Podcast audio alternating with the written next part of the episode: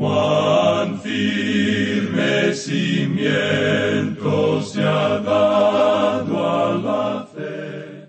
A través de la Biblia, un análisis de la Biblia libro por libro que le ayudará a crecer espiritualmente. Estos estudios fueron diseñados por el doctor J. Vernon McGee. Acompáñenos en este fascinante recorrido a través de la Biblia. La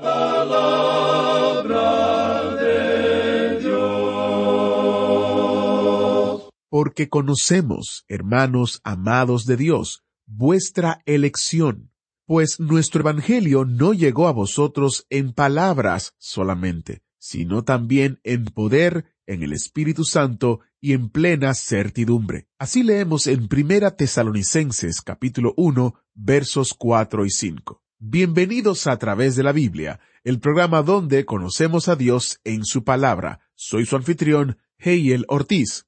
Estoy muy contento de que esté en el autobús bíblico hoy con nosotros mientras nos abrimos camino a través de el alentador libro de Primera de Tesalonicenses. Hoy estamos celebrando lo que Dios hace en nuestros corazones cuando la palabra de Dios es hablada. En el estudio de hoy se nos recuerda que todos somos personas débiles con labios y lenguas de arcilla. Pero como explica el doctor Magui en este verso de Primera Tesalonicenses capítulo 1.5, él nos dice, todo lo que podíamos hacer era decir palabras, pero repartimos la palabra de Dios. Y la palabra de Dios llegó a vosotros, no solo de palabra, sino con poder y en el Espíritu Santo. Iniciamos nuestro tiempo en oración. Padre eterno, gracias porque puedes usarnos, siendo nosotros débiles e ineficaces en nuestras propias fuerzas, pero a la vez fortalecidos por tu Espíritu para difundir tus buenas nuevas. Señor, te pedimos que los que escuchan el estudio de hoy y no te conocen como Salvador, se sientan atraídos hacia ti, que puedan ser atraídos a tu palabra y puedan descubrir la vida eterna. Te lo pedimos confiando en tu palabra y en tu Hijo Jesucristo. Amén. Y ahora, encienda su Biblia o busque su Biblia en Primera Tesalonicenses capítulo 1 versos 5 en adelante porque iniciamos nuestro recorrido bíblico de hoy con las enseñanzas del Dr. Magui en la voz de nuestro maestro Samuel Montoya. En el día de hoy, amigo oyente, continuamos en nuestro estudio del primer capítulo de la primera epístola del apóstol San Pablo a los tesalonicenses. En nuestro programa anterior observamos lo que nos decía el versículo cinco. Pusimos mucho énfasis en esto porque creemos que Pablo dice aquí algo muy importante. Así es que vamos a leer otra vez este versículo cinco. Pues nuestro Evangelio no llegó a vosotros en palabras solamente, sino también en poder, en el Espíritu Santo y en plena certidumbre, como bien sabéis cuáles fuimos entre vosotros por amor de vosotros. Lo primero que es necesario para una persona es escuchar la palabra de Dios. Eso es muy importante. Es necesario que la persona escuche el Evangelio. Así que la fe es por el oír y el oír por la palabra de Dios. Esa es la parte natural de esto. Pero esto no termina allí porque la palabra de Dios es un libro sobrenatural y es algo que usa el Espíritu de Dios. Por tanto, es esencial que el Espíritu de Dios tome estas cosas y las haga reales a nuestros corazones. Es decir, que en realidad haga un milagro. O sea que sin el Espíritu Santo, el Evangelio es simplemente palabras. Eso es todo.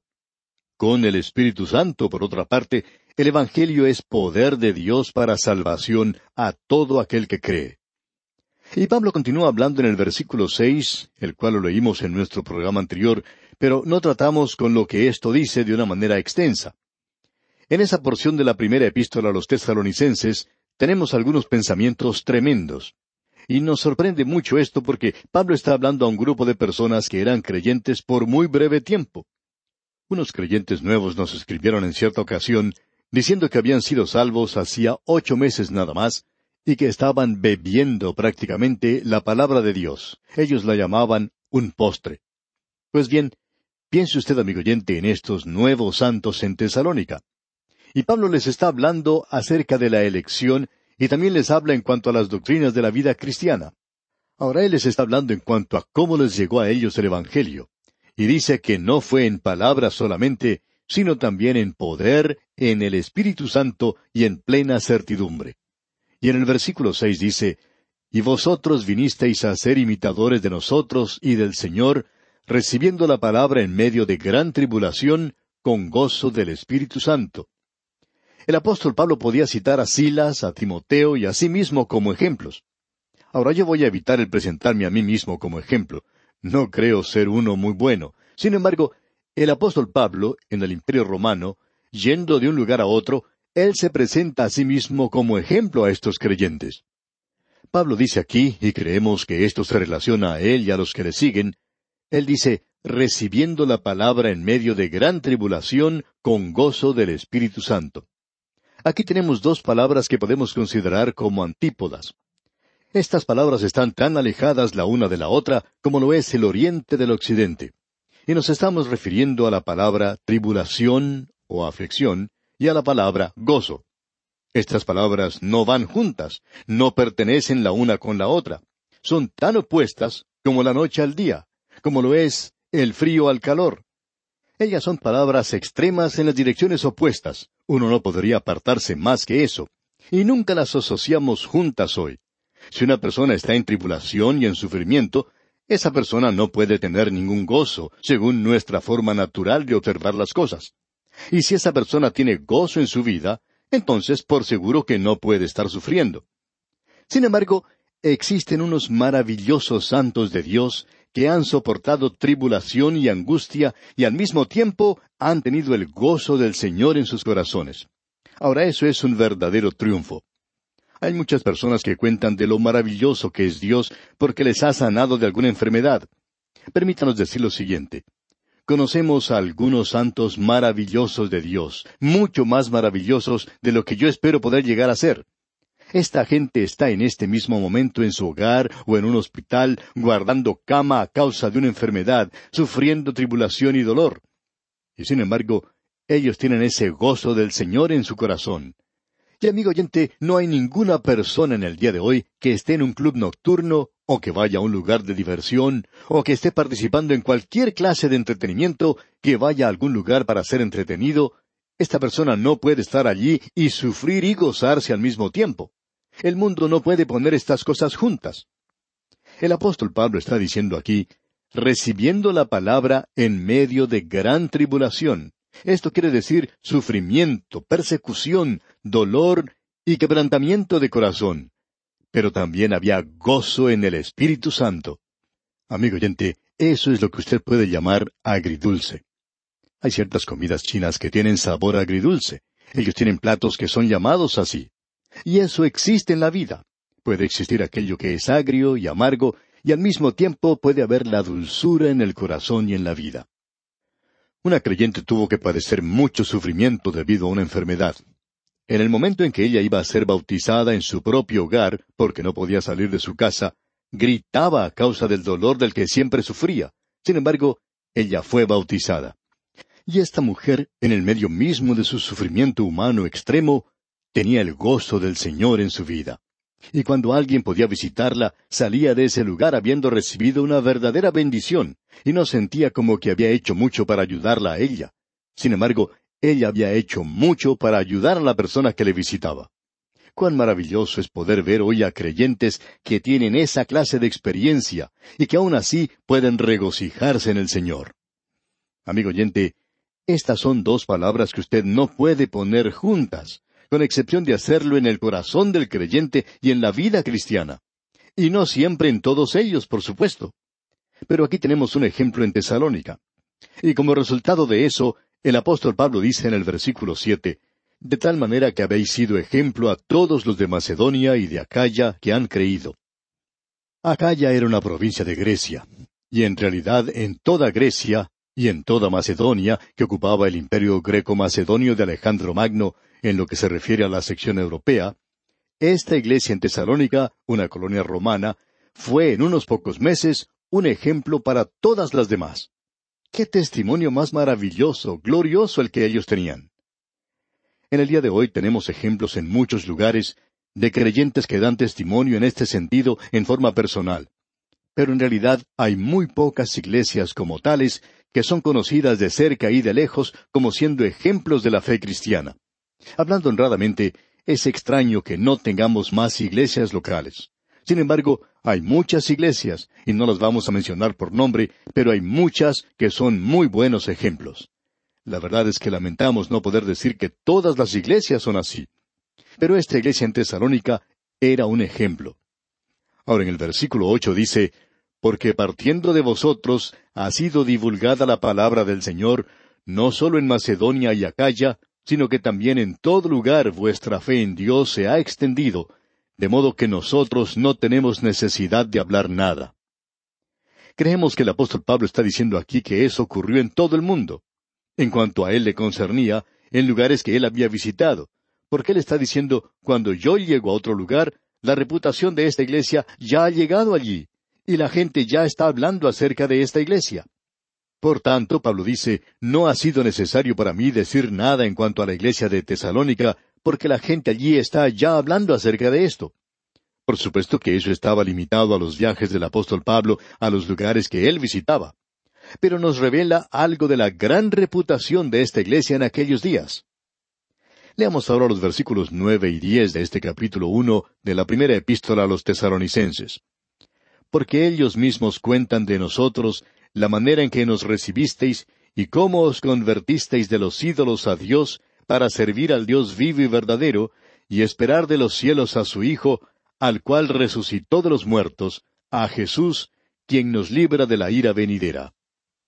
Ya hemos visto lo que nos dicen los versículos nueve y diez, con los cuales finaliza este capítulo uno, en relación con lo que nos explica el versículo tres de la obra de vuestra fe, del trabajo de vuestro amor y de vuestra constancia en la esperanza. Tenemos las tres cosas aquí ilustradas.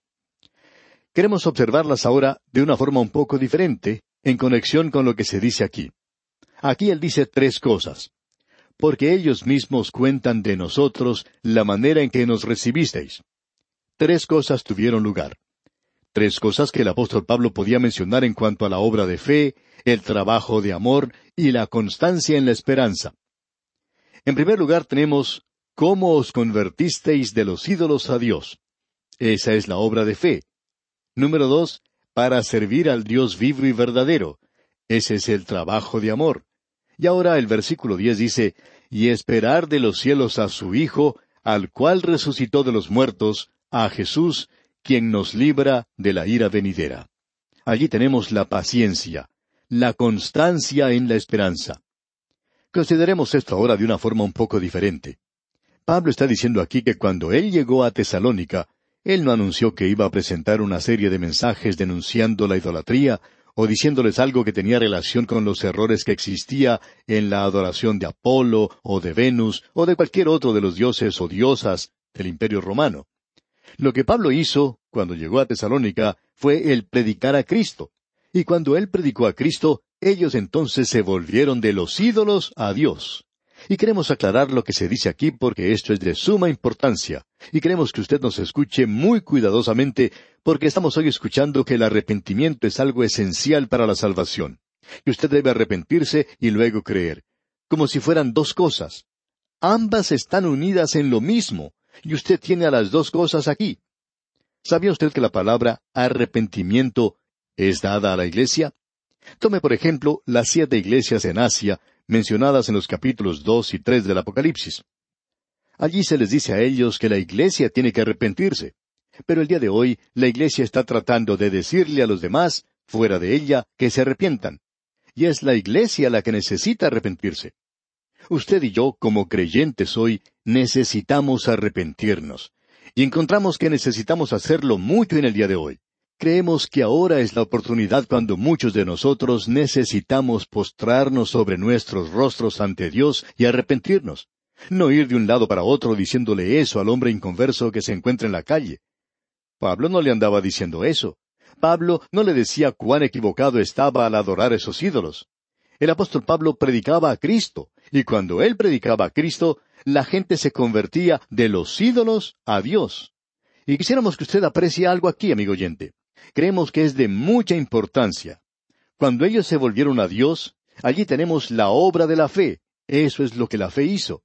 esta es la obra de Dios, que creáis en el que Él ha enviado. Eso fue lo que dijo el Señor Jesucristo. Ahora, ellos se convirtieron de los ídolos a Dios. Pero preste atención, ellos se volvieron de los ídolos también. Sí, amigo oyente, eso está correcto. Eso es arrepentimiento. Pero el dejar a los ídolos fue la consecuencia de haber creído a Dios. Amigo oyente, en el momento en que ellos se volvieron a Dios, automáticamente se apartaron de los ídolos. Queremos que usted haga algo ahora. Tome su mano derecha y observe la palma de su mano. Muy bien. Ahora, voltee su mano. Cuando usted volteó la mano, en ese mismo instante en el cual usted volteó el dorso de su mano hacia usted, ¿qué sucedió? Pues usted volteó la palma de su mano hacia abajo. Usted no se puede volver a Cristo sin volverse de alguna otra cosa, amigo oyente. Y eso de volverse de otra cosa es arrepentimiento. Necesitamos presentar al Señor Jesucristo como Salvador de nuestros pecados, que usted es un pecador perdido. Ahora usted puede sentarse allí y llorar en cuanto a sus pecados hasta cuando llegue el día del juicio, pero eso no lo va a beneficiar a usted de ninguna manera. Cierto hombre era un alcohólico. Murió siendo alcohólico.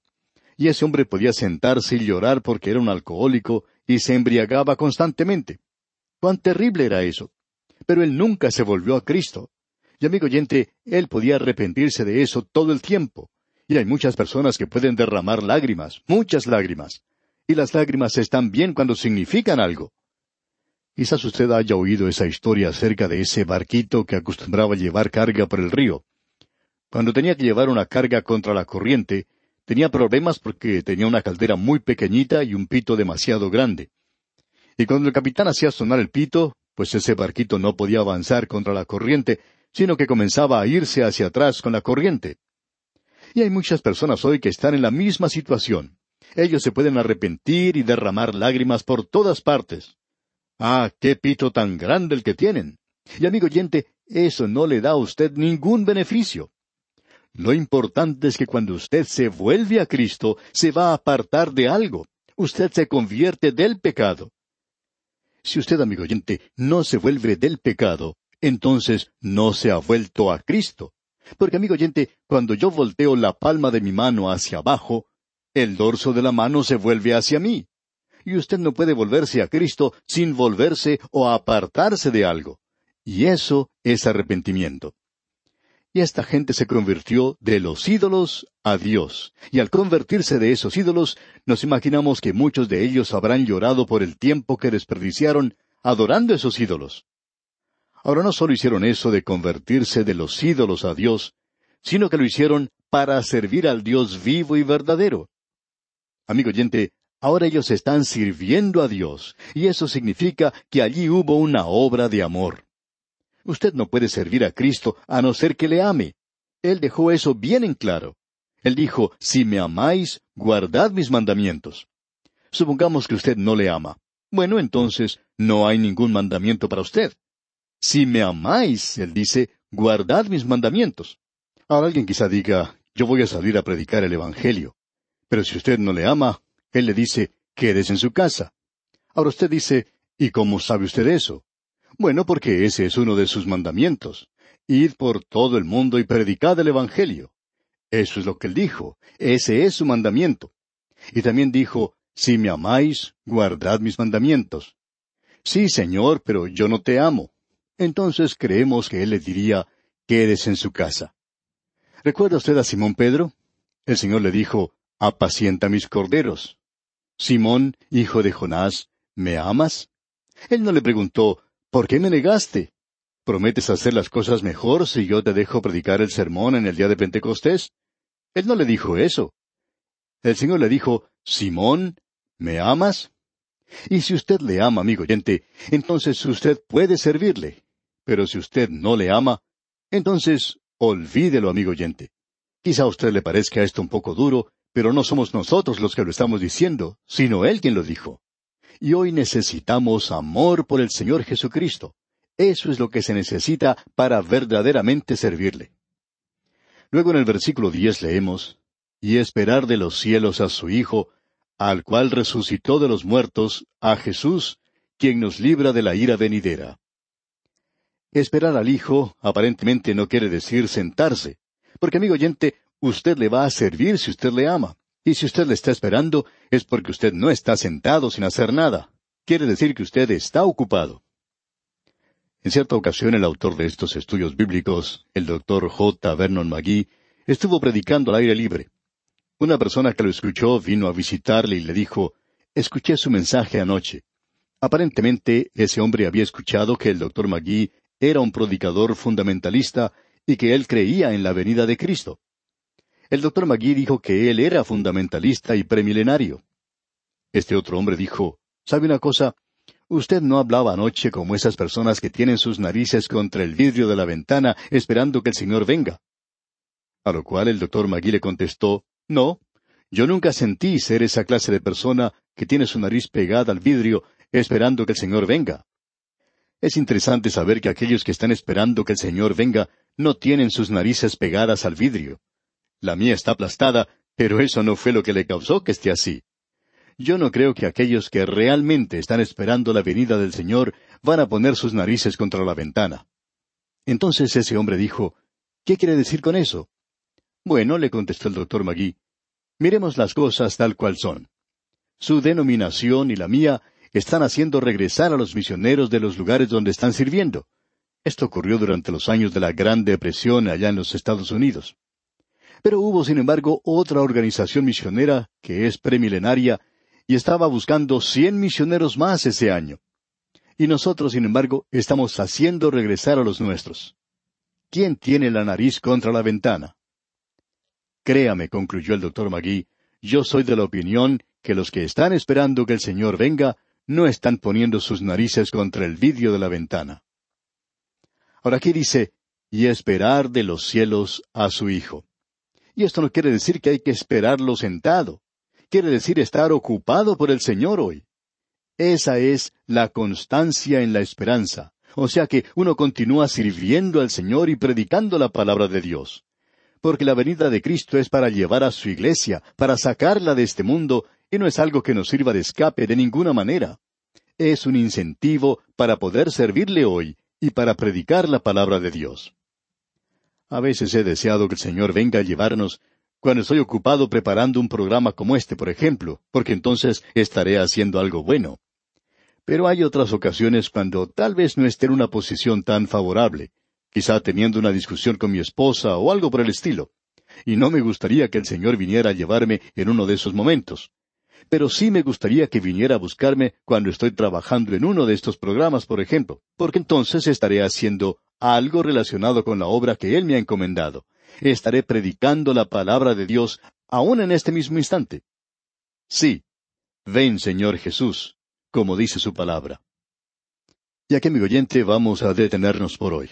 Dios mediante, en nuestro próximo programa, entraremos a considerar el capítulo dos de esta primera epístola a los tesalonicenses. Que la gracia y la paz de nuestro Señor Jesucristo sean con usted en todo tiempo. Agradecemos que nos acompañara en el estudio de hoy. Le invitamos a que visite nuestro sitio en internet a través de la biblia.org. Ahí puede suscribirse para recibir las notas y bosquejos de lo que estamos estudiando y noticias del ministerio. También encontrará la variedad de libros y materiales gratuitos que tenemos para usted. El sitio es a través de la biblia.org. Todo lo que hacemos es posible gracias al Señor y a personas como usted que se unen a nosotros en la obra de llevar la palabra entera al mundo entero. A través de la Biblia es una producción de Radio Transmundial.